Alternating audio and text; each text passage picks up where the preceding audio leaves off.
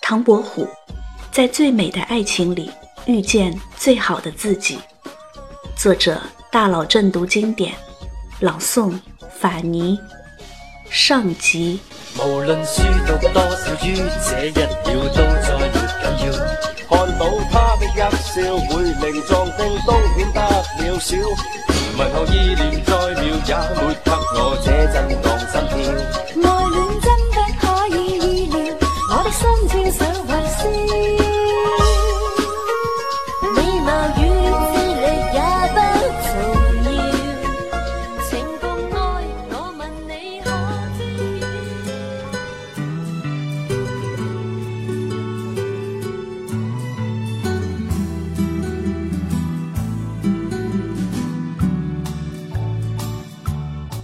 一提起唐伯虎，你的嘴角是不是就翘起来了？想到了什么？风流才子秋香，还是那句“别人笑我太疯癫，我笑他人看不穿”？然而事实却是，唐伯虎一不风流，二不潇洒。秋香的故事是后人杜撰出来的。至于疯疯癫癫，这个嘛，的确。可以这么说，他一生坎坷，绝不是命运的 lucky dog。有个成语叫做“志大才疏”，讽刺那些志向很大，可惜才能不够的人。唐伯虎则刚好反过来，他是才大志疏，聪明有才，却没有什么胸怀和志向。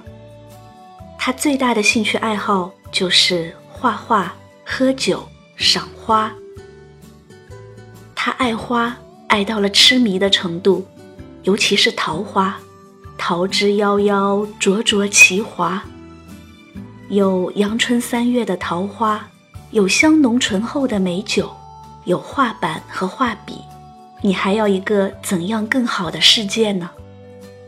对于唐伯虎而言，人生的全部意义就在这里。如果说志大才疏者有一种心有余而力不足的悲哀，那么才大志疏者要么快快乐乐、浑浑噩噩，要么跌跌撞撞、一路坎坷。不幸的是，唐伯虎属于后者。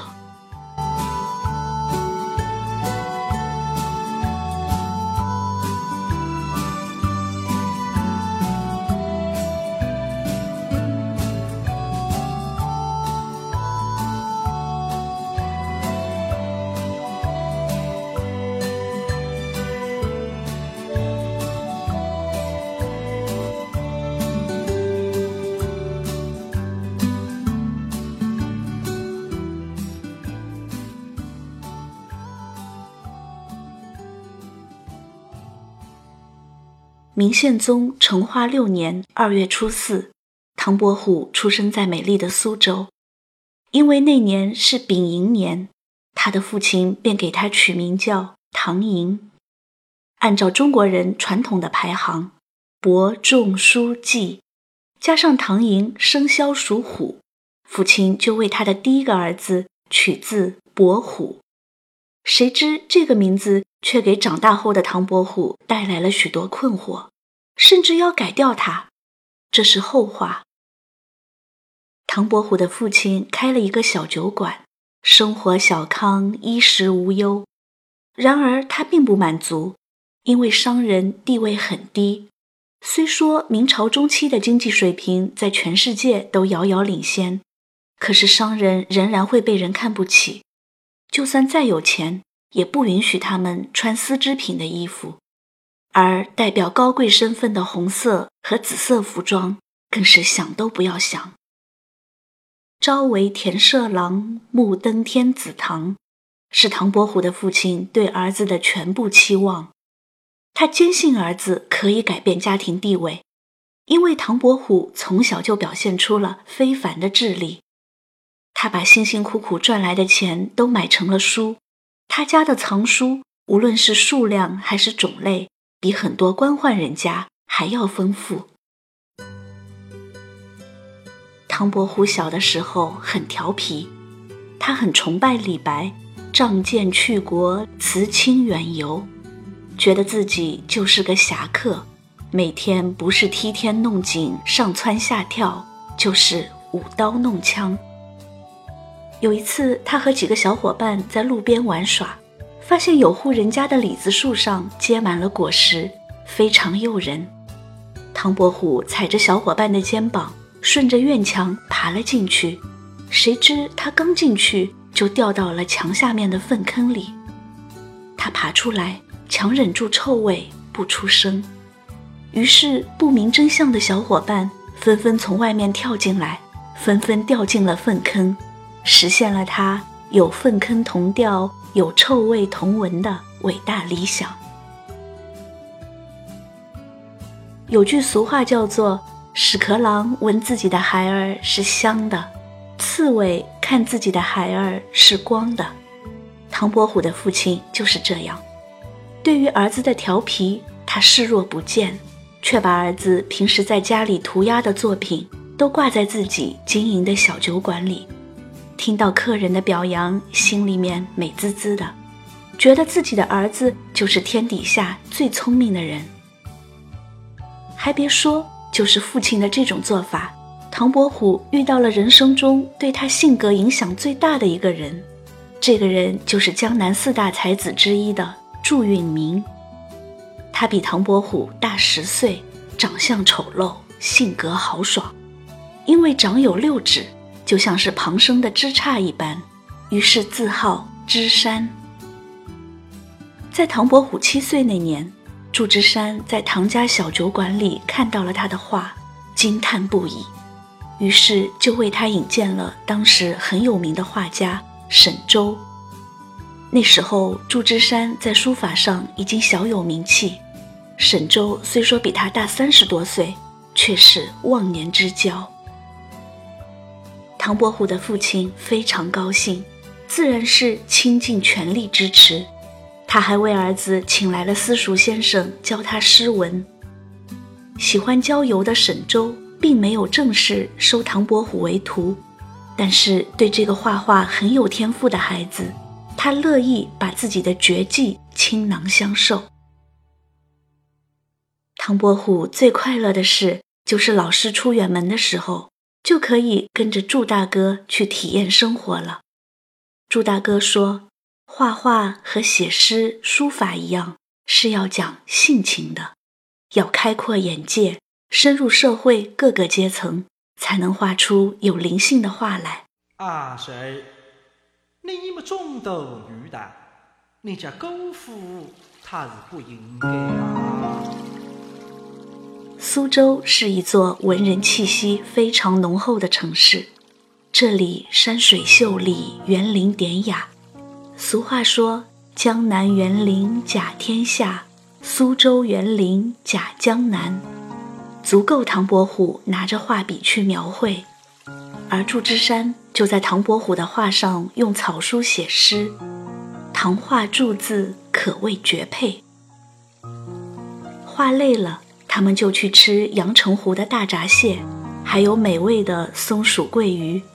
吃饱了，再含上一颗酸中带甜的话梅，包上二两酒制陈皮，去太湖边的茶楼里。泡上一壶碧螺春，惬意地听上一段委婉细腻的昆曲。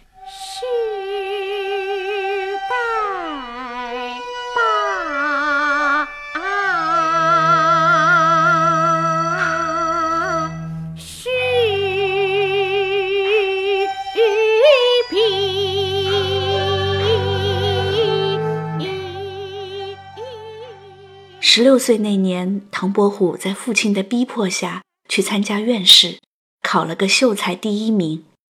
他洋洋得意，却从来没有想过要继续参加科举，去实现他父亲要他光宗耀祖的愿望。干嘛要把自己天天关在书房里呢？那多无聊！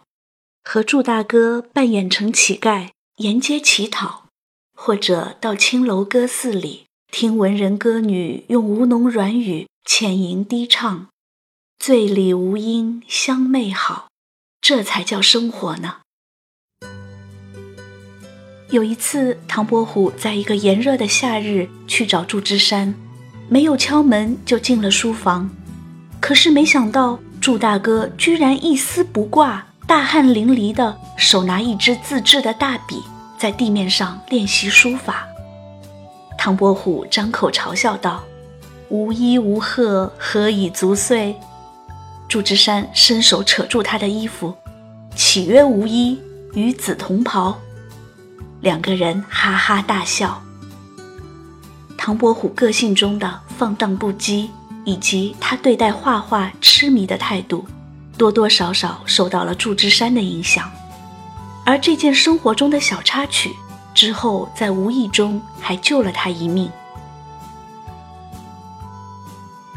父亲在唐伯虎十九岁那年为他娶妻，希望能收收他跑野的心。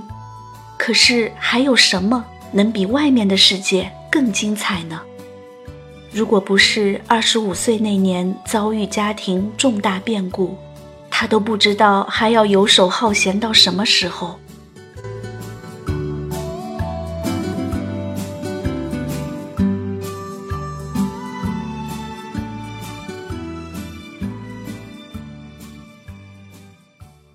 弘治七年。唐伯虎永远都不会忘记，就是在这一年，他的世界崩塌了。一切发生的都是那样突然，令他猝不及防。他在一年之内相继失去了五个亲人，他无法接受这个残酷的现实。他的世界不是这样的啊！在他的世界里，有父亲看着他的殷切的目光。有母亲笑盈盈的为他端上可口的饭菜，有妻子在他醉酒后喂给他的醒酒汤，有妹妹看着他的崇拜的眼神，还有他那个牙牙学语的儿子口齿不清的叫他爹。他以前总是在外面玩到很晚才回来，他总以为家就是回来睡觉的地方。可是，当失去了一切以后，他才发现，无论外面的世界多么精彩，都不如家门前一盏为自己温暖守候的灯。他一夜之间白了头，他拼命的喝酒麻痹自己，干嘛要清醒呢？清醒的世界没有家。他想到了父亲给自己取的字。伯虎，这个字的发音和那个煞星白虎是如此的相近，莫非自己就是那个倒霉的白虎星吗？他发疯似的在纸上写下无数的白虎，然后再发疯似的把那纸撕得粉碎。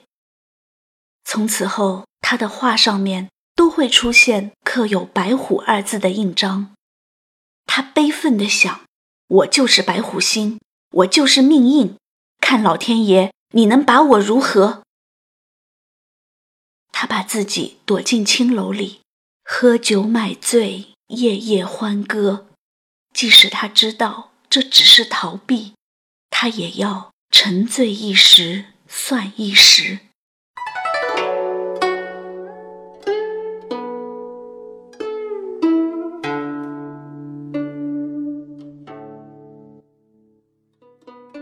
打梨花深闭门，辜负青春，虚负青春。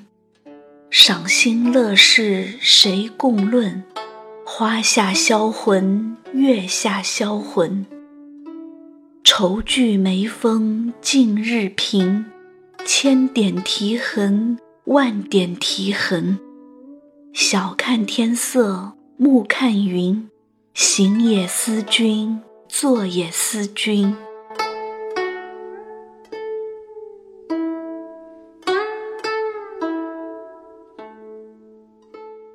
大家都说这首《一剪梅》写得好，你看词中的女子是多么的痴情啊！可是没有人知道，唐伯虎是用这样一种方式来埋葬属于自己的青春。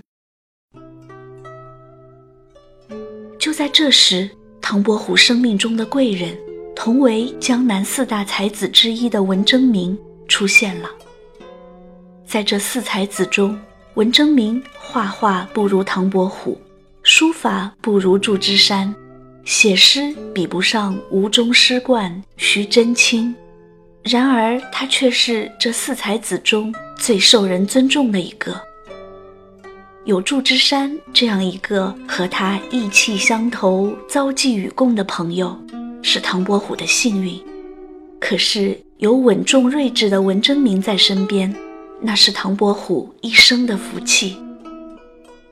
文征明要去参加考试，他劝唐伯虎和他一起去试试。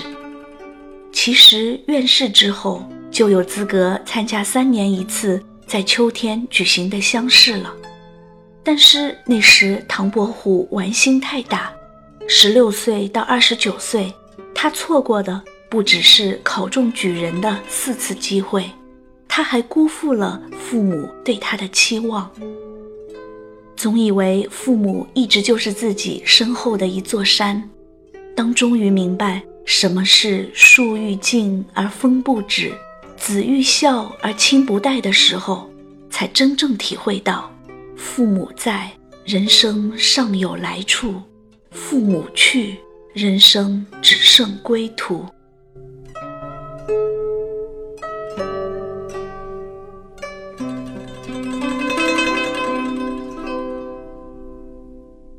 可是唐伯虎还没有走进考场，就被除名了，因为他放浪形骸的名声在外，主考官很看不上这种人。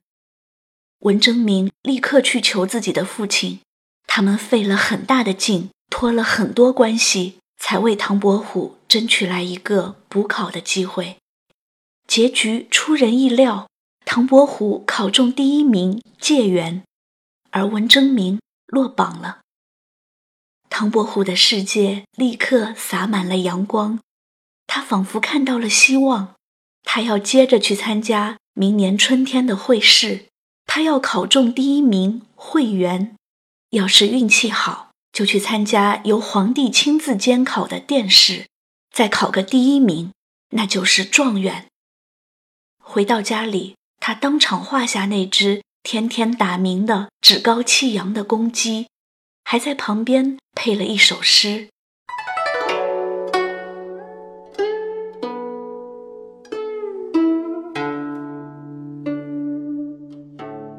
鸡，头上红冠不用裁，满身雪白走将来。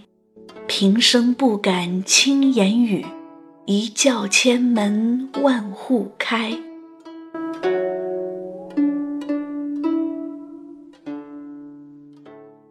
他大笔一挥，在诗的最后写下了三个字：“唐介元。”爹娘，我一定要考中解元、会元、状元，连中三元，让你们在九泉之下瞑目。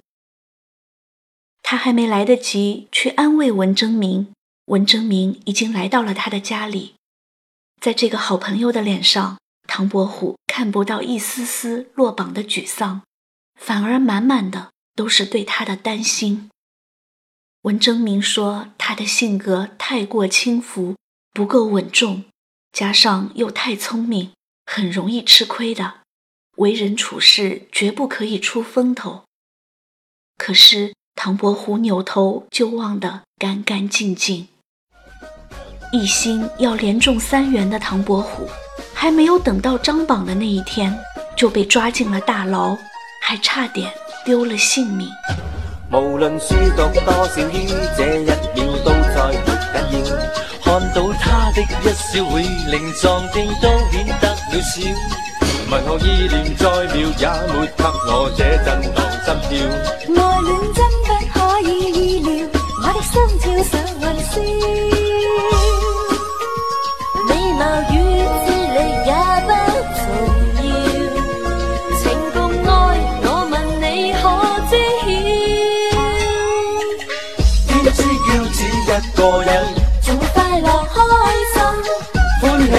喜冤家一贴身，然后世间优美动人，必须找到真爱心，情合乎中。